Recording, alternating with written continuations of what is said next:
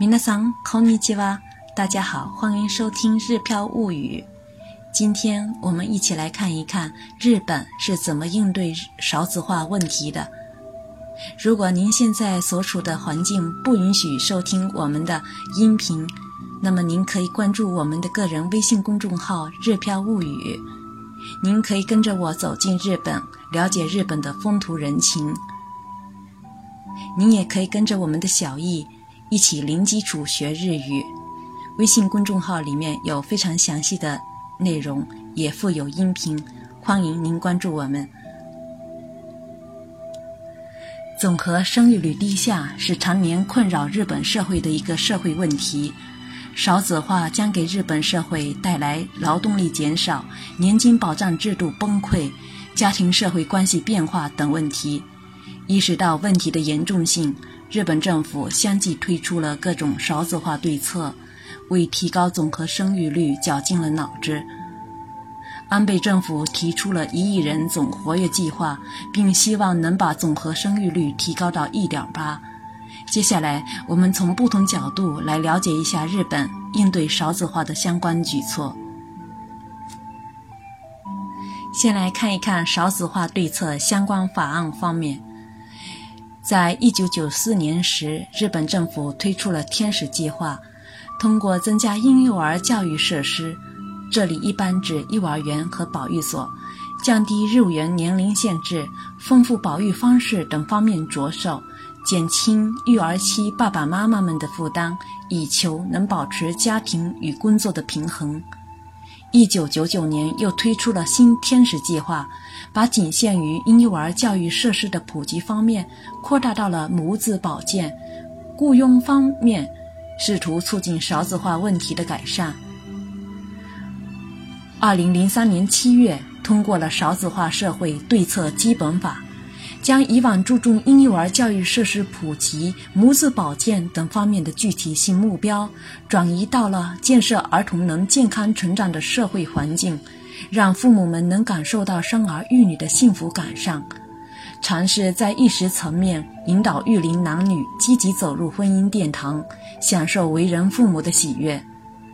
二零零九年又推出了育儿介护休业法，将只能整天休的年假调整为半天单位来计算的休假方式，以适应育儿期父母临时看护婴幼儿的需求。另外，日本政府还设立了少子化特命担当大臣与家庭日。二零零五年，小泉纯一郎首相内阁设立了有关少子化对策方面的大臣，统领男女共同参化会议等少子化相关组织活动。二零零七年开始规定，每年十一月的第三个星期天为家庭日，家庭日的前后一周为家庭周。比如，今年政府就征集有关家庭和地区重要性的照片、信件、邮件作品，优秀入选作品将由少子化担当大臣颁发奖状。此外，还推广孕妇标志，努力创造孕妇们出行方便的社会环境。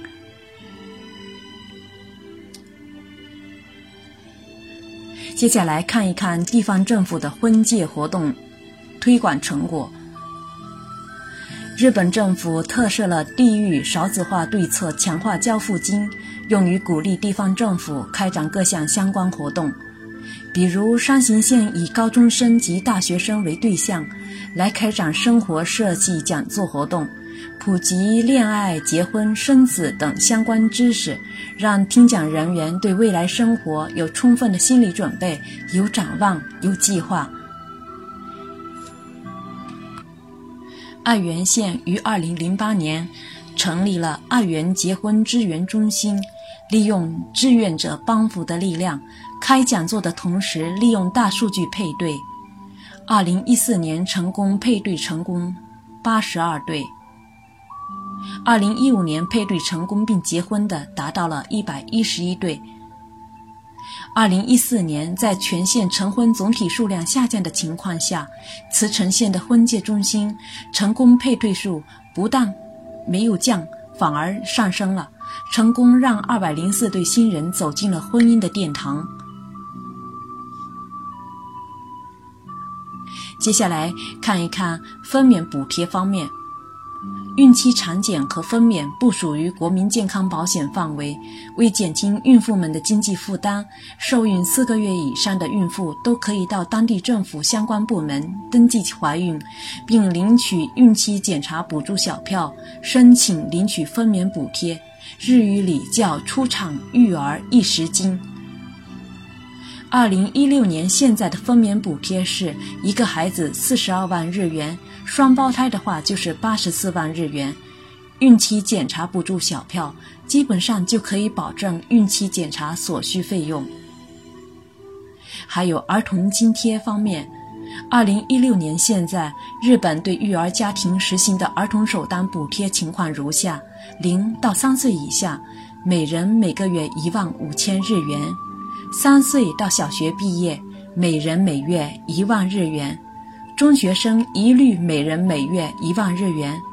超出规定范围的高收入家庭儿童一律每人每月五千日元。接下来看来看一看入园问题，在这方面，日本政府努力解决入托难问题，延长在园时间。目前。日本各地都有不同程度的入托难问题，很多妈妈们生完孩子后想重回工作岗位，却因为孩子入不了幼儿园或保育所而无法如愿。为了让更多的妈妈走出家庭，日本政府通过各种方式增加婴幼儿教育设施数量，解决入托难问题。此外，因为工作时间和保育所、幼儿园放学时间有冲突，致使很多妈妈们才不得不放弃重回工作岗位的念头。为了解决这个问题，幼儿园和保育所允许提早入园、延迟离园，方便父母接送。对于小学生们课后无处可去的问题，政府相关部门鼓励民间提供多种下课后服务。比如儿童馆、儿童俱乐部等，各个地区的称呼可能不同，但都属于下课后服务。最后再来看一看企业文化方面，长期以来，日本企业实行的都是终身雇佣制和年功序列制。成为一家公司的正社员，就意味着一生得到了保障，就好比中国以前的铁饭碗一样。相对应的，员工也得把自己当做一名企业战士来为企业鞠躬尽瘁。日语当中把奉献给公司的人称为“开虾宁念”，会社人间，意为公司人，既不是社会人，也不是家庭人，是公司的人。二零一零年，劳动大臣长期昭在国会发言时提出，想要让 “ikumen” 育男。生育的育，男人的男，育男这个词流行起来，提高日本男性休产假比例。育男的意思是指热心主动带孩子的意男性，也指期待将来能带孩子的男性。虽说现在的男性休产假比例不是很高，但是呢，育男一词已逐渐渗透日本，在大型百货都可以看到男性专用的育儿用品。相当于中国中央电视台的 NHK 也在长寿节目和妈妈一起的基础上开设了和爸爸一起节目。此外，日本企业也在积极创设有利于员工育儿的工作环境。一些大企业正逐步导入灵活的上班制度，比如三井物产就允许入职四年以上的公司员工可以选择居家办公，丰田也将居家办公员工。扩大到了1.3万人范围，乐天、Likudo 允许居家办公可能的公司正逐步壮大队伍。另外，部分日本企业也正积极创办企业主导的婴幼儿教育设施，尝试扩大正社员雇佣比例。一九九零年的总和生育率一点五七，到二零零五年的一点二六，日本的总和生育率持续走低。二零零六年开始逐渐改善，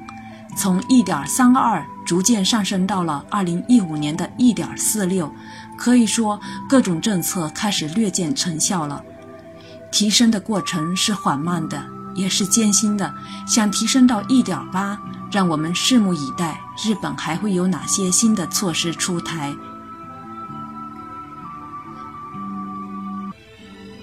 如果您对我们的内容感兴趣，可以关注我的个人微信公众号“日飘物语”。